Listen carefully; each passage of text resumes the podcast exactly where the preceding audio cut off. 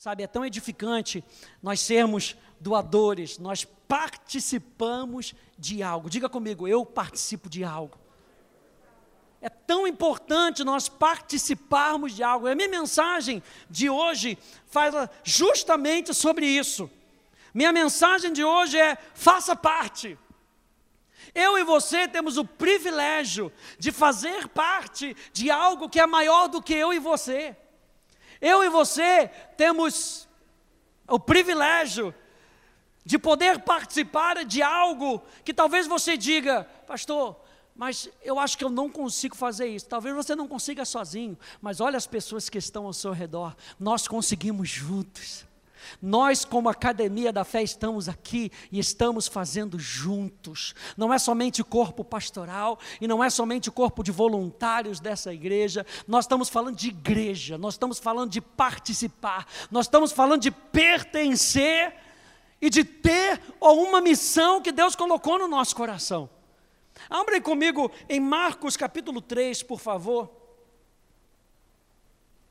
O Evangelho de Marcos. Olha só como é que Jesus deixa isso muito claro para os seus discípulos. Marcos, capítulo 3, você que está com a gente aí na internet, já pega a tua Bíblia. Marcos, capítulo 3, no versículo 13. Os discípulos, então, gente, foram chamados para participar de algo. Imagina um movimento que está acontecendo no mundo. Imagina isso, vamos algo hipotético, algo que está acontecendo, uma revolução que está acontecendo no mundo. E você fala, puxa, se me convidassem para participar, eu ia. Porque eu sei que faz a diferença. Marcos capítulo 3, no verso 13, diz assim: Depois subiu ao monte e chamou os que ele mesmo quis e vieram para junto dele. Então designou doze para estarem com ele e para os enviar a pregar e a exercer a autoridade de expelir demônios. Nota aqui que a primeira coisa que Jesus chama é para que os discípulos estivessem com ele, porque não basta a gente participar da missão, nós temos que ter o coração daquele que cria a missão. Não basta apenas fazer algo para Jesus, não é isso que é o Evangelho. O Evangelho não é fazer algo para Jesus. O Evangelho é fazer algo com Jesus. E a primeira coisa que Jesus faz é chamar os discípulos para estarem com Ele. Imagina essa revolução que eu falei para você. Não é somente fazer parte de uma revolução, é você estar com o próprio revolucionário que criou aquela revolução, e ele vai passar tudo o que você precisa saber. Eu e você temos aquele que transforma as nossas vidas, e ele está conosco, e ele nos ensina tudo aquilo que nós precisamos saber. A primeira coisa que Jesus faz é: vem andar comigo. Vem experimentar a dimensão que eu experimento. Vem aprender como eu penso. Por isso Jesus disse que o meu fardo é leve e o meu jugo é suave. O jugo era o ensino dos rabinos para os seus discípulos. Jesus está falando: eu quero ensinar vocês um novo estilo de vida, porque para fazer o que vocês precisam fazer, vocês precisam de um novo estilo de vida. Não dá para colocar vinho velho em odre novo. Não dá para colocar roupa nova com, com remendo velho. Nós precisamos de um novo estilo de vida. E é isso que Jesus faz com a gente. Quando Ele chama você e a mim, Ele está dizendo: Eu tenho para você um novo estilo de vida. Porque para suportar aquilo que você precisa fazer, você precisa de um novo estilo de vida. Não são só novos hábitos, gente. Não é somente uma nova mentalidade. É um espírito totalmente novo o velho ficou para trás, a velha vida ficou para trás. Não sei se você lembra que a gente uh, veio aqui há pouco tempo, Dirceu, né, Jaqueline, eu acho engraçado que a mãe do Dirceu, tia Vevinha, ela se refere a ela antes de Jesus como aquela. Eu acho isso super interessante. Porque ela, não, porque não é porque eu, é aquela. Aquela tinha uma, um, um estilo de vida totalmente diferente. Esse já não sou eu mais, eu sou nova criatura. E como nova criatura, eu penso diferente, eu falo diferente, eu vivo diferente, eu sonho diferente. Deus tem sonhos ainda maiores para você, mas você só vai conseguir viver todos esses sonhos se a sua vida for transformada. Vá lá comigo em Lucas capítulo 8, vá um pouquinho mais para frente. Lucas capítulo 8. A primeira coisa que Jesus faz é chamar para estarem com Ele. Depois, Ele os envia a pregar o Evangelho. Lucas capítulo 8, no verso 1.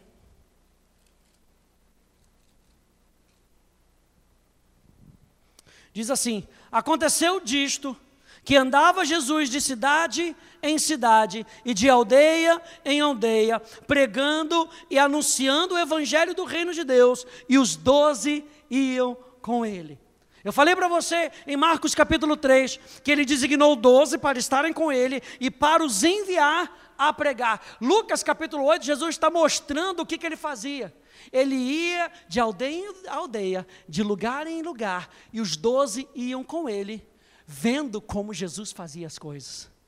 Eu e você nessa noite precisamos ter os nossos olhos abertos para que a gente veja quem é Jesus, veja como ele faz as coisas, para que a gente tenha o discernimento de como ele pensa, para que a gente pense da mesma maneira. Gente, não dá para ser cristão sem Cristo. Não dá para ser cristão sem ter a vida de Cristo dentro de nós. Isso é religiosidade. Pastor Hélio tem batido nessa tecla. Isso é religiosidade. O cristianismo sem a vida de Cristo, sem viver Cristo, é religiosidade. Mas Jesus está falando: vem andar comigo, vem viver comigo, vem aprender comigo. Quantos aí querem aprender de Jesus nessa noite? Ele está falando: então vem, porque quando você vier, e eu transformar a sua vida, eu vou enviar você a pregar a palavra e a expulsar demônios. Você vai fazer a obra que eu estou chamando você para fazer. Ele quem nos capacita. Esses pontos, gente, que nós estamos falando, revelam o processo divino para as nossas vidas. E também a visão que nós temos como Academia da Fé. Número um, nós fomos chamados para sermos revolucionados. Não é, gente, presta atenção, cristianismo não é um adendo na sua vida. Cristianismo não é mais uma coisa. Eu me lembro uma vez, eu estava ouvindo uma história de Billy Graham indo pregar no Japão. E Billy Graham faz aquelas campanhas, né? E estava lá pregando, anunciando o evangelho. No final ele faz o apelo. Quando ele faz o apelo, o estádio todo, em massa, levanta a mão. Ele fala: Nossa, nunca aconteceu isso comigo, deve ter alguma coisa errada. Perguntou para o intérprete, você interpretou, é, traduziu aí direitinho? Traduzi. Então vou fazer de novo. Você faz de novo. Billy Graham fez isso três vezes. Toda vez que ele, quantos aí querem aceitar a Jesus como Senhor e Salvador da sua vida, levante a sua mão, eu vou orar para você o estádio inteiro. Aí o Espírito Santo deu um discernimento para ele. Lá no Japão é politeísta. Mais um Deus menos um Deus, não faz diferença. Jesus ia ser mais um adendo. E aí Billy Graham então tem aquela sacada do Espírito e fala: quantos aí querem largar todos os outros deuses e aceitar Jesus como Senhor da sua vida? Jesus não é um adendo na sua vida, Jesus é o centro da sua vida. Enquanto Jesus não for o centro da sua vida, a sua vida não caminha para o destino que Ele planejou para você. Jeremias capítulo 29 vai dizer: Eu sei que planos eu tenho a vosso respeito, planos de paz e não de mal, para dar o fim que vocês desejam, mas o que Ele tem para mim e para você, além de todas as coisas boas, é o próprio Filho de Deus na nossa vida, revolucionando a nossa história. A nossa história não fica mais sendo a mesma, porque Jesus invadiu a nossa vida. A nossa história agora é a história do céu. É uma história de Deus. Ele entra na nossa vida para revolucionar. Gente, revolução é transformar profundamente. Pode procurar no dicionário. Revolução é transformar profundamente. Lembra da, da, da, do milagre da água para o vinho? Não tinha mais como voltar a ser água. Pastor Ed sempre fala da, da lagarta e da borboleta. A transformação é tanta que não tem mais como a borboleta voltar a ser lagarta. Deus está fazendo uma revolução na nossa vida. Olha só o que, que diz. 2 Coríntios capítulo 5, verso 17, na Bíblia Amplificada diz: Portanto, se qualquer pessoa é enxertada em Cristo, o Messias, ele é uma nova criação, uma nova criatura totalmente. A velha condição moral e espiritual anterior já passou. Eis que o fresco e o novo chegaram. Tudo se fez novo na sua vida. Dentro de você não tem mais indício da velha criatura. Dentro de você, como nova criatura, já não tem mais indício daquele ser pecaminoso. Tudo se fez novo. Aleluia. Então, olha só essa frase. Quando nós encontramos Jesus, tudo muda na nossa vida. Quantos aí concordam com isso? Quando nós encontramos Jesus, tudo muda na nossa vida. Tamanha é a radicalidade do Evangelho. O apóstolo Paulo, quando ele foi transformado naquela, naquele encontro com Jesus, na estrada de Damasco, a vida dele foi totalmente transformada. Demorou um tempo para as pessoas acreditarem, mas o fruto da vida de Paulo comprovou que tudo na vida de Paulo foi feito novo. Tudo na vida de Paulo foi feito novo. Quando nós fomos chamados então por Jesus, nós fomos chamados para sermos revolucionados. Número dois, nós fomos chamados para pertencer.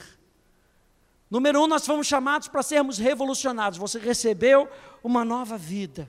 Você recebeu algo novo. Número dois, nós fomos chamados para pertencer. Eu e você pertencemos a uma nova família. Existe uma família espiritual. Eu e você estamos inseridos num corpo. Tudo isso são fundamentos, gente, que nós precisamos ter no nosso coração. A minha vida foi revolucionada. Número dois, eu pertenço a uma família. Eu pertenço à família de Deus. A comunidade dos doze, os doze discípulos, eram uma família. Eu acho interessante quando a gente fala da palavra igreja. A palavra igreja, a gente sabe, ah, os chamados para fora. Mas a palavra igreja é um termo coletivo, não é um termo singular. E eu sempre uso essa palavra. Um elefante não faz uma manada. Uma pessoa só não faz a igreja. A igreja somos nós, é, é plural.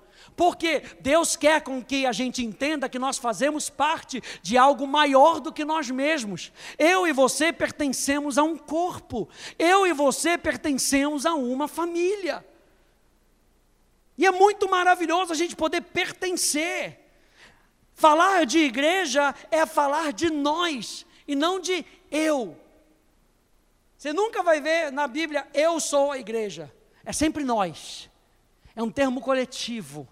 Sempre nós somos, nós somos a igreja. Olha só, Efésios capítulo 2, verso 19, na tradução da paixão, diz: portanto, vocês não são estrangeiros nem hóspedes mas antes filhos da cidade dos santos, com todos os direitos como membros da família da casa de Deus. Se você tem direito no reino de Deus, é porque você faz parte da família de Deus. Alguém se alegra com isso nessa noite? Você faz parte da família de Deus. Aleluia. Você faz parte da família de Deus. Então, gente, é quando nós temos um senso de pertencer que nós passamos a ser verdadeiros doadores uns para os outros. E é sobre isso que eu quero falar nessa noite. É quando nós temos um senso de pertencer, que nós passamos a ser verdadeiros doadores uns para os outros. E eu pergunto para você: o que, que você tem para dar? E talvez você diga, pastor, eu não tenho muita coisa para dar. Mas aí eu me lembrei daquele menino que chega enquanto está todo mundo com fome. Jesus já tinha pregado, já tinha ensinado, já tinha se esgoelado. E aí, Jesus, é o seguinte: temos um probleminha. O pessoal está com fome. E agora? O pessoal com fome não presta atenção. Então tá bom. Eles trouxeram o menino. E o menino tinha dois peixes e cinco pães para alimentar uma multidão. E talvez você olhe para aquilo que você tem e você veja o que você tem de maneira ordinária, de maneira comum. Mas Jesus pega aquilo que o menino tem e veja, Jesus não pegou, não tomou, o menino entregou. Então, nessa noite, não confia na sua própria habilidade ou falta dela. Entrega para Jesus aquilo que ele te deu. E não importa se é pouco, não importa se é por pouco tempo, não importa, entrega para Jesus. Jesus pega e você acha que Jesus joga para cima. Não, a primeira coisa que Jesus faz, Jesus eleva. E compara aquele cesto com as ofertas alçadas do Antigo Testamento. Ele fala: Senhor, é para ti. E ele usa a palavra eucaristeio, eucaristia. Já ouviu a palavra? Eucaristia. É a mesma palavra. Dar graças. Jesus pega e ele, em gratidão, apresenta para o Pai: Senhor, está aqui, é para ti. E quando ele mete a mão naquele cesto, ele começa a puxar, o milagre vai acontecendo. Mas você acha que ficou só naquele menino? Não. Precisou dos doze para poder distribuir. Não sei se você já notou isso, mas o pessoal não foi invadindo o cesto. Não foi deixado para o pessoal levar de qualquer maneira. Tudo que Jesus faz, Jesus faz de maneira organizada. Jesus estava querendo ensinar isso para os discípulos. Ele pega e fala: agora vocês distribuam. Sentem aí com famílias, olha, um tanto X de pessoas, vai sentando e distribuam foi necessário doze discípulos, foram necessários discípulos para que aquela bênção da multiplicação de pães e de peixes chegasse para as outras pessoas. E eu quero que você tenha isso no seu coração. O Evangelho é algo poderoso, o milagre é algo real, mas nós precisamos de pessoas dispostas dispostas para pegar o milagre e distribuir para as outras pessoas. Então eu digo para você, fomos chamados para participar da revolução. Nós fomos chamados para sermos revolucionados, número um. Nós fomos chamados, número dois, para pertencer para pertencer a um lugar, para pertencer a uma missão, para pertencer a um chamado. E número três, eu e você fomos chamados para participar. Gente, não dá mais para a gente apenas ficar sentado no banco da igreja observando a banda passar. Eu quero fazer parte de algo sobrenatural. Não sei se você quer isso, mas eu quero fazer parte de um grupo que vai revolucionar Ribeirão Preto. Eu quero fazer parte de um grupo de homens e mulheres que vão viver o Evangelho e vão abalar as estruturas as estruturas sociais, as estruturas econômicas dessa cidade, onde as pessoas vão olhar para a igreja, onde elas vão voltar a olhar para a igreja e buscar conselho no povo de Deus.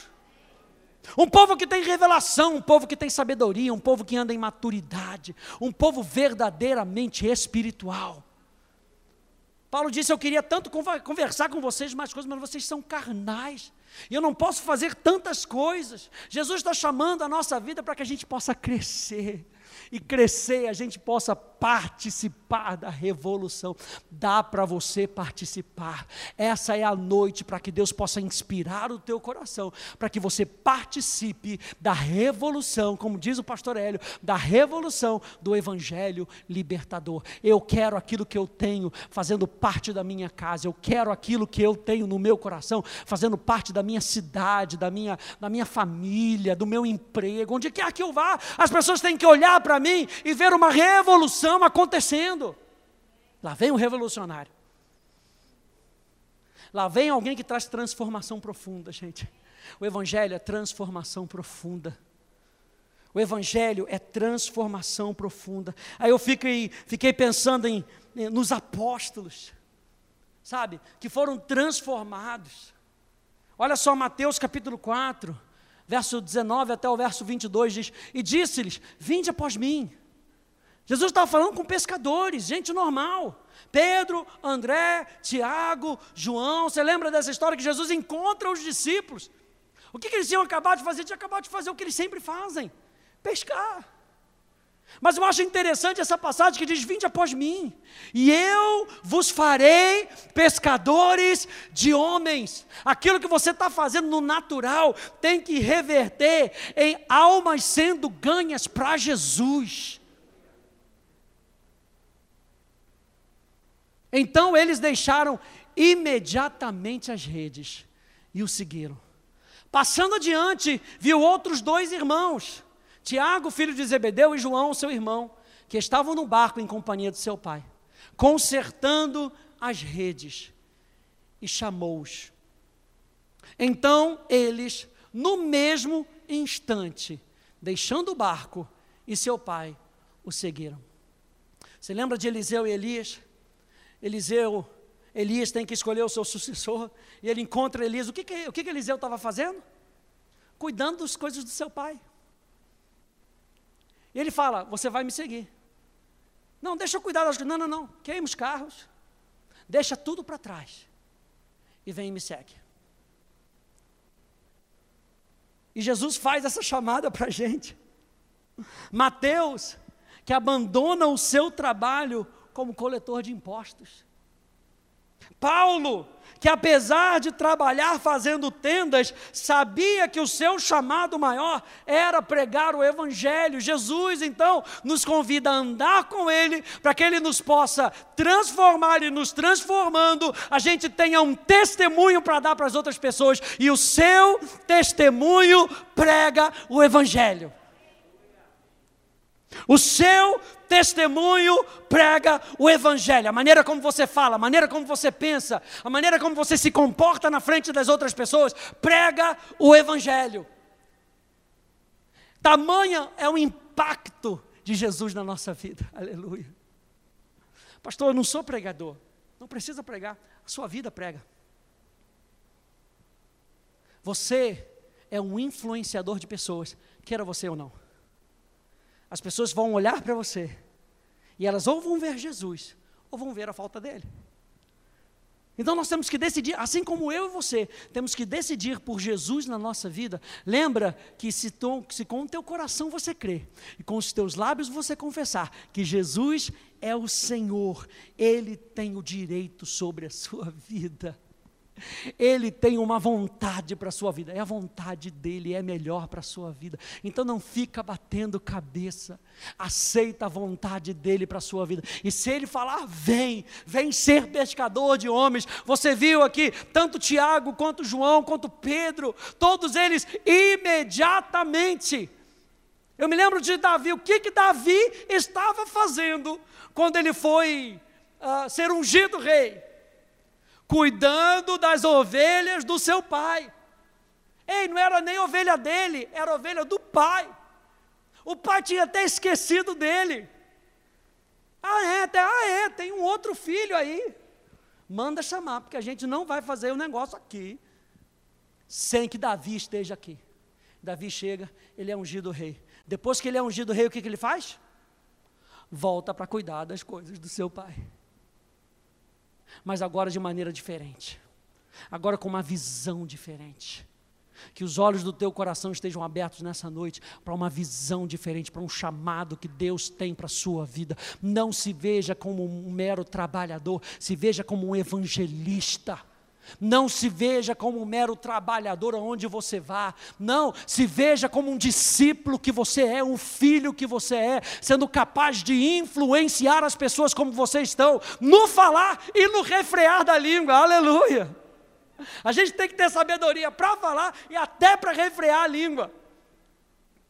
Nós temos que ser dirigidos pelo Espírito Santo. Você tem aprendido isso aqui. Eu e você precisamos ser é, dirigidos pelo Espírito Santo. A gente estava falando de Paulo, Romanos capítulo 1, verso 1 e verso 6, na King James atualizada, diz Paulo: servo do Senhor Jesus Cristo, chamado para ser apóstolo, separado para o Evangelho de Deus. E olha só que interessante, verso 6: e vós igualmente, aleluia. Não sei se você já notou isso, e vós igualmente estais entre os chamados para pertencerdes a Jesus Cristo. E quem, quem pertence a Jesus tem uma revolução tão grande que quer participar dessa nova vida.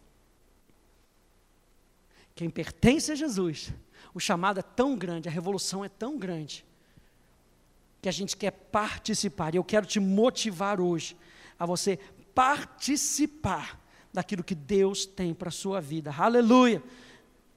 Então, gente, Deus está edificando o seu reino através de pessoas como eu e você. Ah, mas eu não sou pastor. Ah, mas eu não tenho aquele entendimento. Então, pega o que você tem e usa.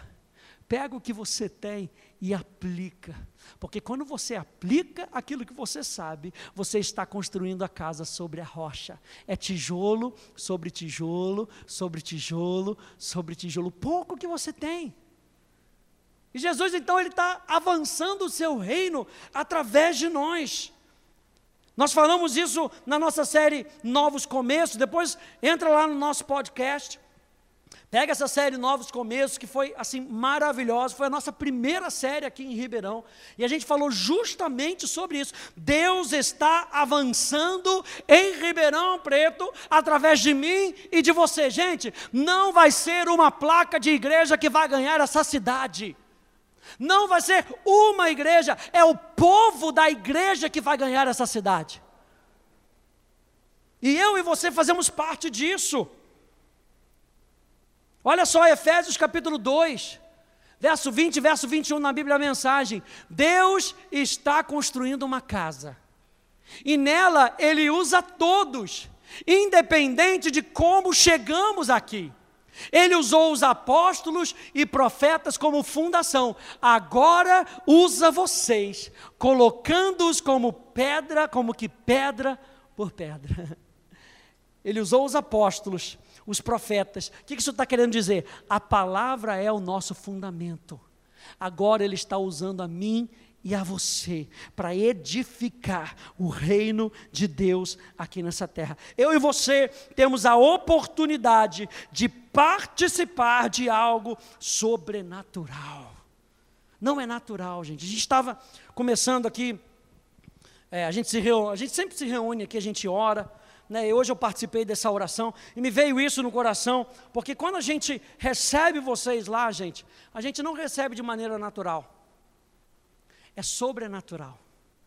O serviço a Deus é sobrenatural. A unção que está sobre a sua vida é sobrenatural. Então nós podemos servir de maneira sobrenatural, porque nós temos o sobrenatural dentro de nós. E mais do que isso, nós temos consciência do sobrenatural dentro de nós. Uau! Eu acho interessante que a palavra servir, ela é sinônimo de construir algo juntos. Servir é sinônimo de construirmos algo juntos.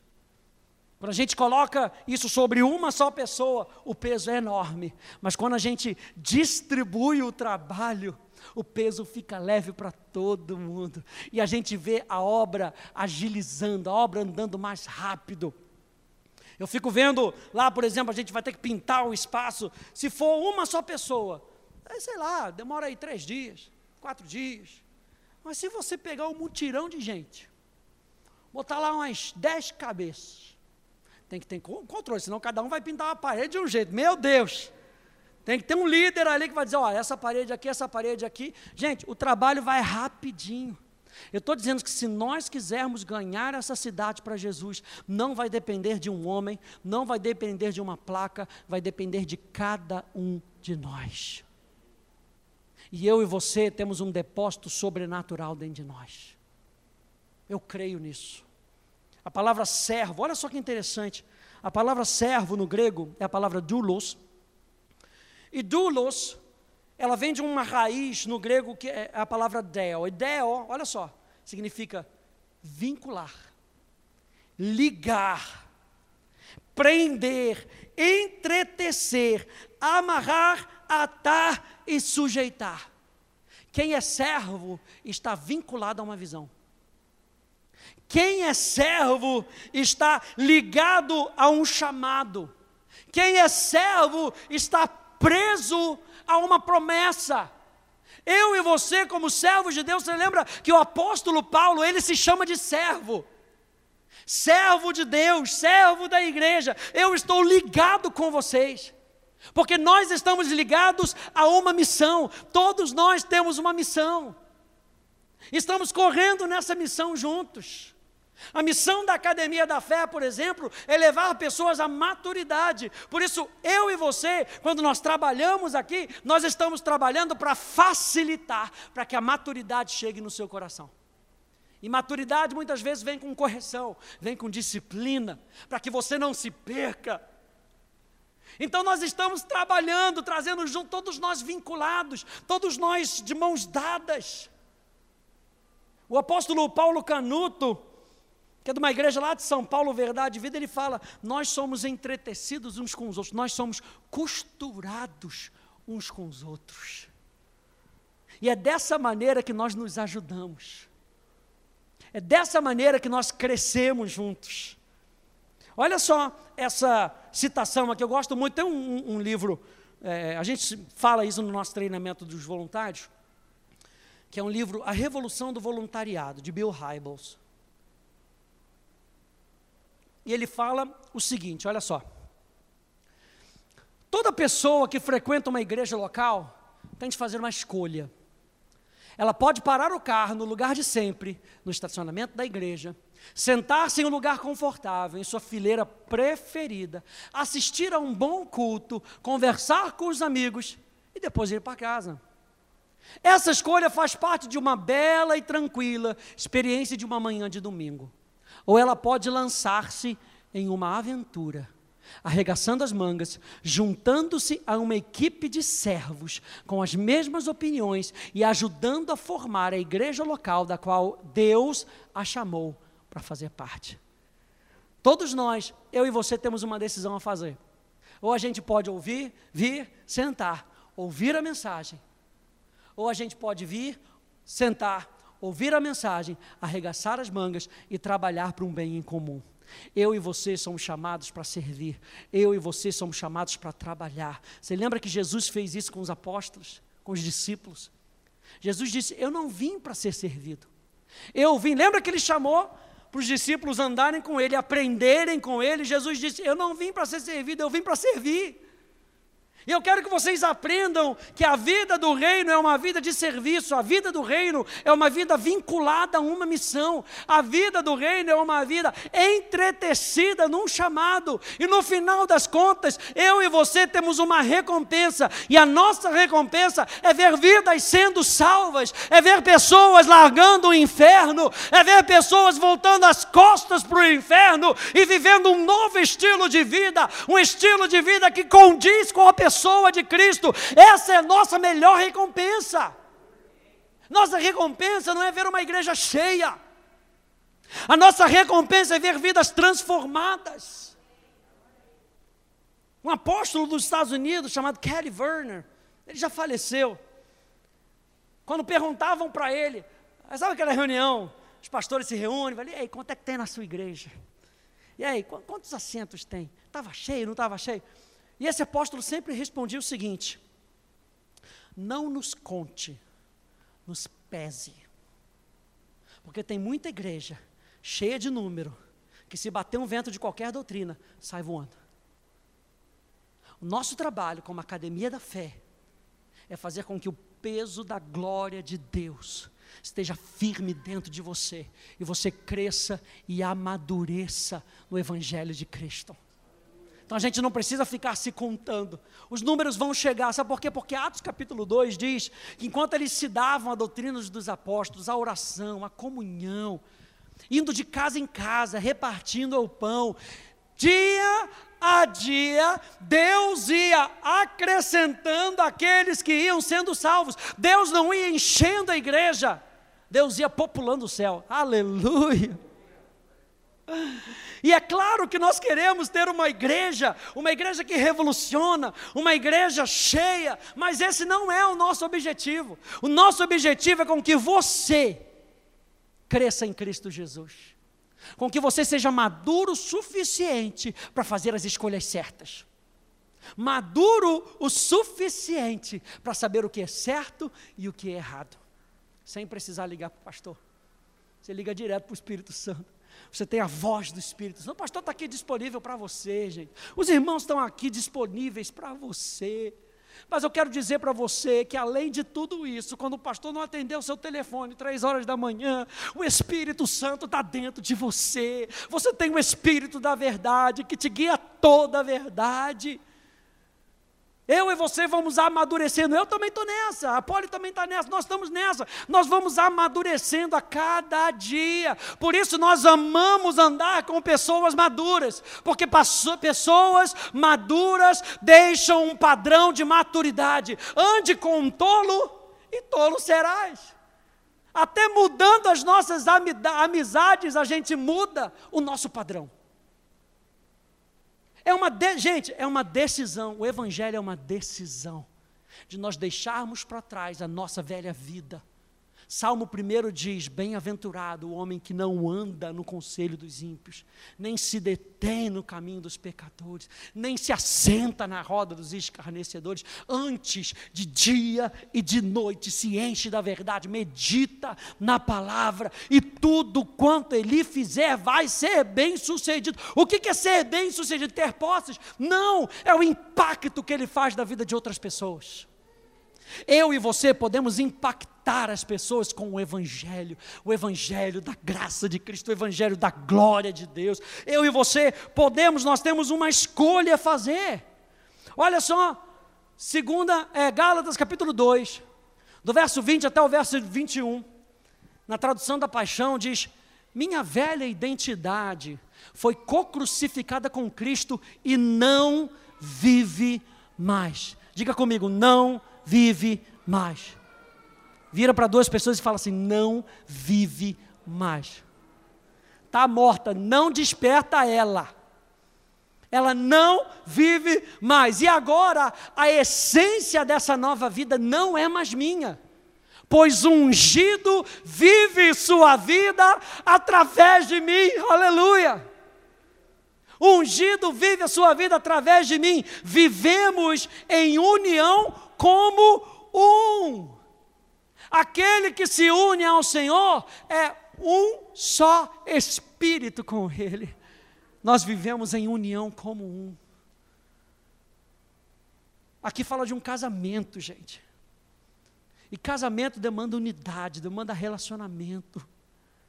O apóstolo Paulo está falando do relacionamento de Cristo com a igreja. Nós vivemos como um. Sabe aquele negócio de pai e mãe que fala, ó, a gente tem que concordar aqui, hein? Se eu falar não é não, se você falar não é não. Quem, quem é pai sabe do que eu estou falando, né? A gente ainda vai chegar lá. Glória a Deus. A gente está pegando só os exemplos dos maduros, aleluia. Vão pescando só os exemplos. Ó, então a gente tem que concordar. Tá. Então se falar não é não, não. É... Então tá, já falou com a sua mãe? O que, que sua mãe disse? É, disse não. Então é não. É, pastor, na prática, a teoria é outra. É decisão. Ou vive ou não vive. Diz aqui, nós vivemos em união como um. Eu acho interessante quando a gente aprendeu no Alfa sobre a Trindade. Deus Pai, Deus Filho, Deus Espírito Santo são um. A vontade é uma, a natureza é uma, a essência é uma. O, pai, o Jesus falou: eu estou trabalhando porque o Pai continua trabalhando. E ele envia o Espírito Santo, você acha que o Espírito Santo está fazendo o quê? Tirando férias. Saiu do céu para tirar férias em Ribeirão Preto. Aleluia. Ah, coisa bonita. Não, o Espírito Santo está trabalhando em mim e em você, para transformar você no melhor discípulo. Não é no, só numa melhor pessoa, num melhor discípulo. Para que as pessoas vejam Cristo em você. Eu sei que a palavra cristão, naquela época, era um, era um termo pejorativo, mas para nós, ser cristão, levar o bom perfume de Cristo é um privilégio. Pode falar, eu sou cristão, eu sou discípulo de Cristo, e isso faz toda a diferença na minha vida. Nós vivemos como um, eu e Cristo somos um. Ele diz: minha nova vida é fortalecida pela fé do Filho de Deus, que me ama tanto que se deu por mim, dispensando sua vida a minha. Para terminar, eu quero dizer três coisas com esse texto. E a primeira coisa que eu quero que você entenda é que nós estamos vivendo. Você tem vida sobrenatural dentro de você. O serviço que nós apresentamos para a causa de Cristo tem que ser com vida e com vida sobrenatural. Eu e você estamos vivendo. Eu e você estamos vivendo a vida de Cristo. É um estilo de vida, não é uma proposta com prazo de validade. Servir não é uma proposta com prazo de validade. Aí eu vou lá servir na igreja, passo lá uma hora e meia, duas horas, três horas, acabou o meu estilo de servir. Não. Servir é um estilo de vida, é a vida de Cristo servindo através de mim para as outras pessoas. Número dois, eu vivo para alguém. Cristo é o nosso fundamento e o nosso objetivo. Perguntaram, é, é, estavam fazendo aquela pergunta para Jesus, né? E o apóstolo Pedro chega para Jesus e fala: Para quem nós iremos? Para quem nós iremos? Eu sei que a gente canta para onde eu irei. Mas na Bíblia diz para quem. Porque quando você serve a esse quem, não importa onde ele te manda. Não importa onde. Para quem nós iremos? Se só tu tens as palavras de vida eterna. Eu e você, quando servimos, nós servimos com uma palavra de vida eterna no nosso coração. E João capítulo 17, no verso 3, vai dizer: E a vida eterna é essa, que te conheçam a ti único Deus verdadeiro e ao teu filho a quem tu enviastes. A vida eterna não é ir para um lugar onde você vai ganhar umas asinhas, você vai viver voando, tocando uma harpinha. A vida eterna é essa. Jesus classifica o que é vida eterna. É para sempre se relacionar com Deus. Essa é a vida de Deus em nós. E a Bíblia diz que quem não tem o filho, não tem a vida. E quem não tem a vida, sofre a morte eterna. Mas ele veio para nos livrar da morte eterna, para que você tenha vida e você tenha vida em abundância. E a vida em abundância é conhecer Jesus. Lembra de Marcos capítulo 3? Chamou os doze para estarem com Ele e descobrirem o que é o verdadeiro céu. O verdadeiro céu é o nosso relacionamento com Deus. Você não precisa morrer para experimentar o céu. O céu já está dentro de você. O céu, a realidade do céu já está dentro de você. Número 3, eu vivo por algo maior que eu. Nós vivemos por uma missão. E a maneira como nós servimos mostra isso. Eu quero terminar com 2 Pedro, capítulo 2, no verso 9, na Bíblia a mensagem, que diz: Mas vocês são os escolhidos de Deus. Pedro estava escrevendo essa carta para a igreja, não estava escrevendo para os pastores, não estava escrevendo para os presbíteros, ele estava escrevendo para mim e para você, filhos de Deus, mas vocês são os escolhidos de Deus. Basta acreditar nisso nessa noite, gente. Vocês são os escolhidos de Deus, escolhidos para a alta vocação do trabalho sacerdotal. O que, que era o sacerdote? O sacerdote era o representante de Deus na terra. O sacerdote oficializava para que o povo pudesse ter relacionamento com Deus. Enquanto o profeta trazia o céu para a terra, o sacerdote criava um ambiente para que o povo pudesse experimentar a Deus. Era, era, esse o trabalho do sacerdote. E aqui o apóstolo Pedro está falando: vocês são escolhidos para a alta vocação do trabalho que abre o caminho para que as pessoas se relacionem com Deus. Minha pergunta é: a sua vida tem levado pessoas a se relacionarem com Deus? A sua vida tem aberto o caminho ou tem fechado o caminho? Porque o que o apóstolo Pedro diz para a gente, vocês são chamados para a alta vocação. Aqui, essa expressão alta vocação, sabe o que ele está falando, gente? É o maior privilégio da sua vida. É o maior privilégio da sua vida. E para serem um povo santo, palavra santo ali significa separado para. Antes de ser separado de, é separado para. Faz toda a diferença para mim, gente. Porque se você botar o separado de, aí vem um montão de regra. Não pode isso, não pode aquilo, não pode aquilo outro. Mas se você é separado para, você olha para aquele para, que é o seu objetivo, que é a sua visão, que é a sua missão, e você fala: Isso aqui não condiz com a missão? Não, obrigado. Isso aqui não condiz com o chamado? Não, muito obrigado. Isso aqui não condiz com o relacionamento que eu tenho com Deus? Não, muito obrigado. Eu prefiro ficar. Eu sou um povo santo. Eu sou separado para. Gente, aqui é a premissa do casamento. No casamento não precisa ficar dizendo, oh, você não precisa mais ficar saindo lá com outras mulheres, hein? Não precisa. Porque no meu coração eu decidi viver com ela. No meu coração a minha vida é dela. No meu coração o meu tempo é dela. A mesma coisa com Deus. O sacramento do casamento explica isso. Assim como Deus é para a sua igreja e a sua igreja é para Deus, assim um homem se unirá à sua mulher, deixará a casa do pai e a mãe e terá um novo objetivo com ela. É o que está falando aqui. Vocês são um povo santo, separados para Deus.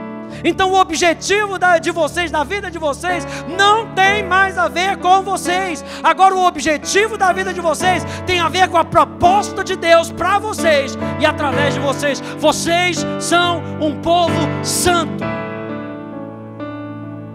São instrumentos de Deus para fazer sua obra e falar por Ele. E para contar a todos quanta diferença Ele fez na vida de vocês. De nada para alguma coisa, de rejeitados para aceitos. Meu Deus do céu. Meu Deus do céu. A gente não era nada, né, Denise? A gente não era nada. Pensa no nada do quilo do cavalo do bandido. Estava debaixo disso. Era o que as trevas faziam com a gente. Mas ele morre por mim e por você. Te dá um objetivo te dá valor, te dá identidade. Você vai ficar escolhendo a identidade do mundo. Ele morreu para que você tivesse uma nova identidade, um novo destino, até um novo nome ele tem preparado para você.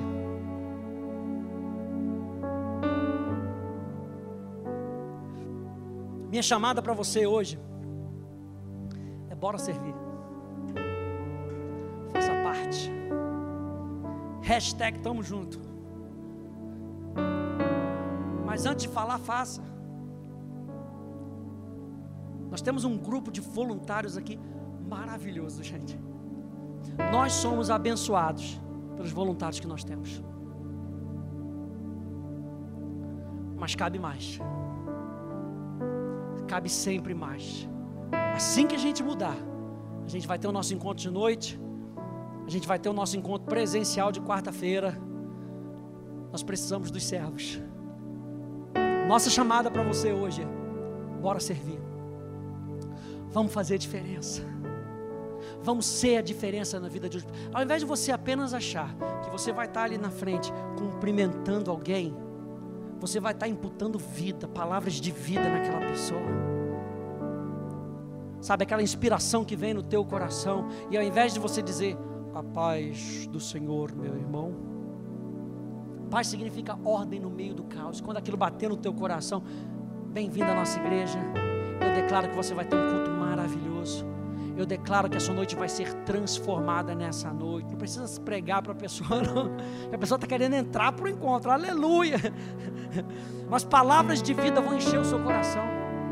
E você lá está lá no info direção e você acha que você vai estar tá anotando, anotando o celular dos outros, vem uma palavra, vem uma pessoa, Deus te dá uma palavra para aquela pessoa, então dispensa a vida naquela pessoa. Quando nós estamos servindo, nós estamos servindo a causa de Cristo. Não importa aquilo que nós estivermos fazendo para ele, o mais importante é que nós estamos fazendo com ele. E quando nós estamos fazendo com ele, nós somos capacitados para fazer aquilo que ele nos pede. Então fica preparado para a palavra que Deus vai colocar no teu coração. Fica preparado para a revolução que você vai trazer para a vida de outras pessoas.